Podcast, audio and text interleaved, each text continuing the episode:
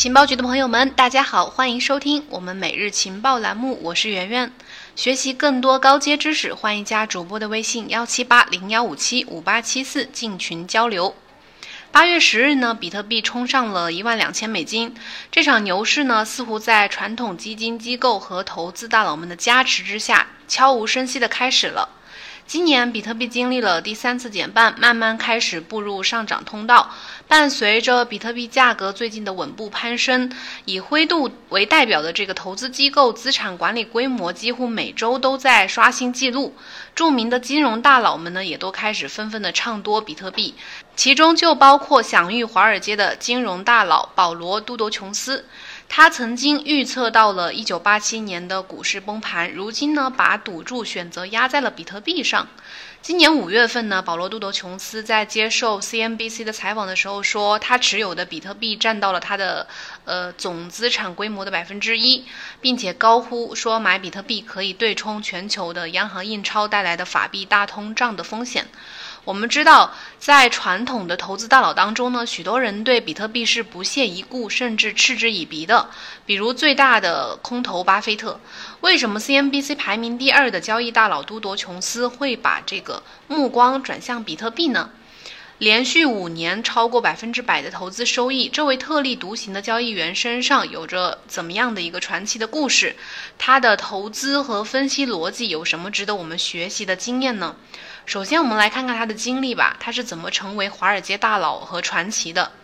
出生在美国田纳西州的琼斯，他1976年毕业之后，在奥尔良地区做一个见习交易员这样的职位，并成为了 E.F. Horton 的经纪人。第二年就赚了一百多万元的美元的这个佣金。1980年，经熟人介绍，琼斯到了纽约的棉花交易所当场内交易员。几年之内呢，又赚了几百万美元。一九八四年，琼斯因为一方面厌倦了这个场内交易员的工作，一方面又担心从事这样的工作呢会让他自己，呃失身，于是他离开了这个交易所，以一百五十万美元创立了杜多投资公司，成为了一名风险对冲基金经理。一九八七年十月，美国股市经历大崩盘，全球大多数的投资者都损失惨重，而琼斯呢创下了第一个业绩神话。是什么呢？就是他在其实，在这个股市大崩盘的前几个月，就分析预测出了当年的股市走向和一九二九年经济大萧条的时候的情形是非常相似的。然后就成为了大股灾的一个幸存者。据说呢，他还趁机赚了八千万到一亿美元这样的一个利润，以至于他管理的这个都铎基金呢，在当月获得了百分之六十二这么高的收益，全年的收益也是高达百分之两百。到一九八八年十月呢，原本投资他基金的每一千元都增值成了一万七千四百八十二美元，同时他所管理的资金呃规模也涨到了三亿三千万美元。其实他这个资金规模其实远不止这个数字啊，因为他是一九八七年十月的时候，他的这个基金就已经停止接受投资了，开始出金，否则他这个管理的资金数目应该是不止这个数额的。琼斯的第二个业绩神话呢，是他管理的基金连续曾经连续五年投资回报率都保持在三位数，这些都源于他敏锐的判断力、交易的原则性和他的果断的执行力。即便在判断失误的危机当中，也能扭转逆势。我们来举个例子，就是他一九九二年初的时候，当时琼斯呢预判美国的减息已经到了尽头，欧洲的利息将会下调，欧美的利率差的缩小呢将会扭转美元的弱势局面。当时呢，琼斯就进场买了大量的美元，然后在美元。呃，美元之后确实是走强了几百点啊，但是就在之后的不久，美国的经济不振的消息呃频频传出，当时美元对欧洲的货币就大幅下跌。然后琼斯在发觉这个势头不对之后，就立即的砍单出场，避免了更大的损失。然后等到年底的时候，欧洲货币体系发生危机，英镑、意大利里拉等这些货币都大跌。然后琼斯伺机已久，及时的进场抛售外币，一个月之内赚了数亿美元。其实还是因为他的这个资金体量够大啊。截至到一九九二年年底，都铎的基金总额已经增长到了六十亿美元。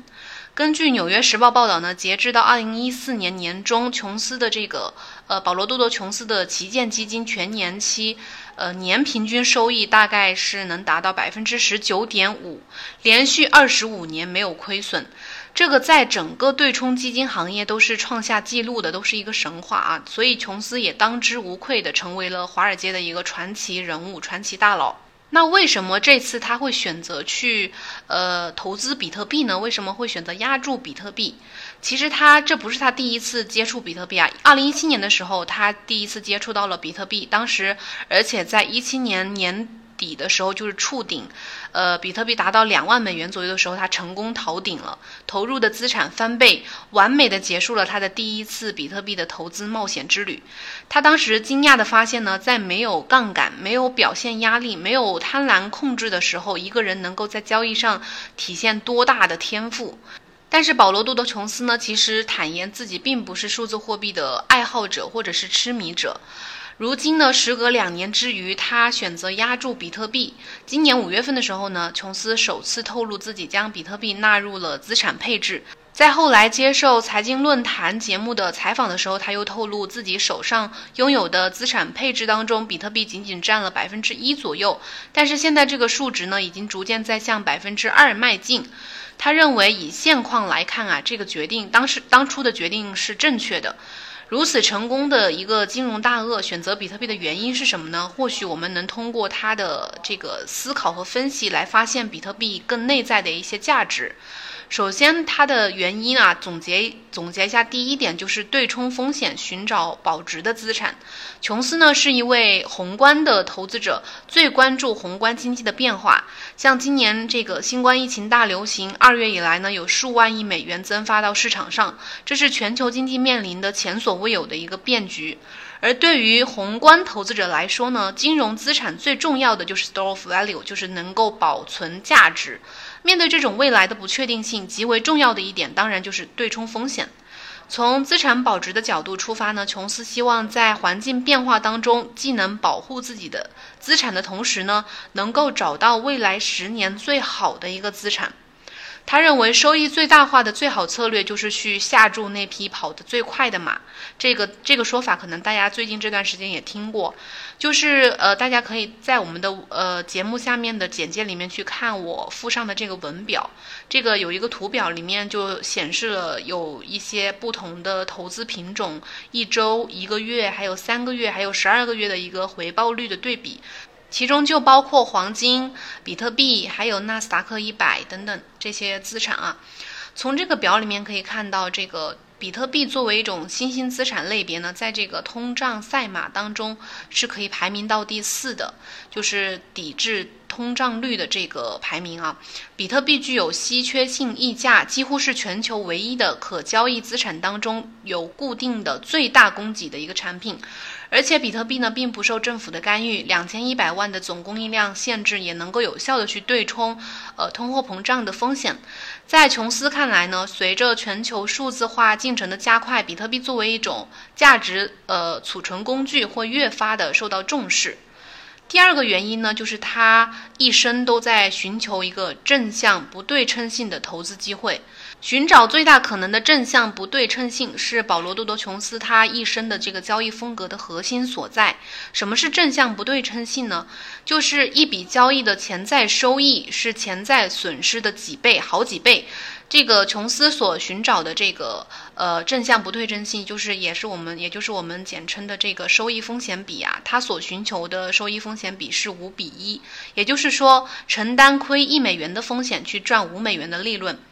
而比特币在如今的世界呢，是少见的一个非对称性的这个投资机会。它的收益风险比方面呢，收益的概率是高于风险的。保罗·多多琼斯呢，投入了他个人资产的百分之一，对于他来说，其实是符合他这个保守的防守的这样一个风格。这点资产呢，不至于让他呃产生多么大的亏损。但是如果比特币一旦成功，就是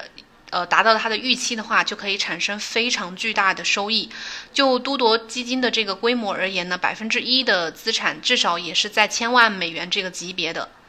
不管是比特币也好，股票、黄金也罢，只是只要是投资交易呢，总有门道可学。尤其是在这些金融大佬的经验当中，保罗·多罗琼斯呢，被金融呃一个期货也是一个对冲基金专家啊。叫杰克施瓦格写入了这个叫《金融怪杰》这本书当中。这本书记录的就是当时这个作者对华尔街最成功的一十七位金融高手做的一个访谈实录。之所以保罗·多多琼斯被称为金融怪杰之一呢，不仅是因为他能够屡次在逆境、在危机当中去扭转逆势这样一个这样一些传奇的投资经历，也是因为他确实是一个异类，就是打引号的异类。华尔街呢是金融和投资高度集中的一个象征，这里诞生了非常多的无数的金融大鳄和优秀的基金经理，而保罗·杜德琼斯在众多的华尔街大佬当中呢，就是自带光环和特立独行的一位。他和巴菲特这些价值投资大佬不同，琼斯呢是一位看盘者，他认为投资最终呢其实还是要看走势图的，而不是依赖基本面。根据市面上这些写保罗·都铎琼斯的相关书籍啊，比如《富可敌国》，还有《金融怪杰》，以及此前这个美国对冲基金经理叫伊万诺夫对他的个人的一些投资经历的一些总结，我们可以发现呢，保罗·都铎琼斯的投资生涯呢，有一些重要的投资和交易理念值得玩味和借鉴。首先，第一点就是不跟随趋势，而是在趋势发生变化的时候去赚大钱。大多数的投资者呢都相信顺着趋势赚钱才是王道，但是呢，琼斯在过去的十二年都是在靠市场的顶部和底部去赚钱的。呃，市场通常是有只有百分之十五的情况才有这种顶部和底部的机会，其他时间都是在横盘。所以琼斯呢选择在两头去找逆转的机会，一旦发现变化，琼斯就会果断的进场兜底或者是抛售。第二，控制风险是交易最重要的事情。Losers average losers，这句话呢是保罗·琼斯的一个信条，也是他的座右铭。是什么意思呢？就是失败者才摊平亏损。也就是说，他认为摊平亏损绝非是一个交易的良策。一旦价格走势和你的预期相反，最好的办法就是立即止损退场。比如你买入一份合约之后，价格并没有上涨，反而下跌了。最好的选择呢，就是先出场看看，等待下一次机会。只要你的资金留着，总有重新进场的机会。第三就是不平均加单，当交易不顺利的时候呢，就减仓；交易顺利的时候呢，就加仓。心里没有底或者是没有方向的时候，就不要去交易。每天做单都把它当成是一个新的起点，昨天赚的永远都是过去式。每一天从零开始，每个月的亏损最多不超过百分之十。第四呢，就是交易要本着防守而不是进攻的原则，每天去紧盯着你的止损的点位，控制自己的最大的亏损额。一旦错误，也有一个离场的计划去保底。在具体的分析手段方面呢，琼斯是非常推崇呃艾略特波浪理论的。把这个理论吃透以后呢，可以帮呃你找到很多低风险高收益的进单机会。总之呢，作为一名成功的交易员，知名的金融大佬保罗·杜多琼斯呢，不仅是对冲基金行业的传奇，也是华尔街的神话。通过长期对市场的观察和解读，琼斯已经拥有了本能的一个敏锐性。那这次呢，他选择压住比特币，对整个加密货币行业来说意义也是非凡。毕竟它背后代表的不仅是保罗·多多琼斯个人的一个选择，还有一支业绩卓越且呃规模非常巨大的一个华尔街基金的一个力量。好啦，今天就先讲到这里吧。有问题的话，欢迎私信呃微信交流哦。拜拜，下期再见。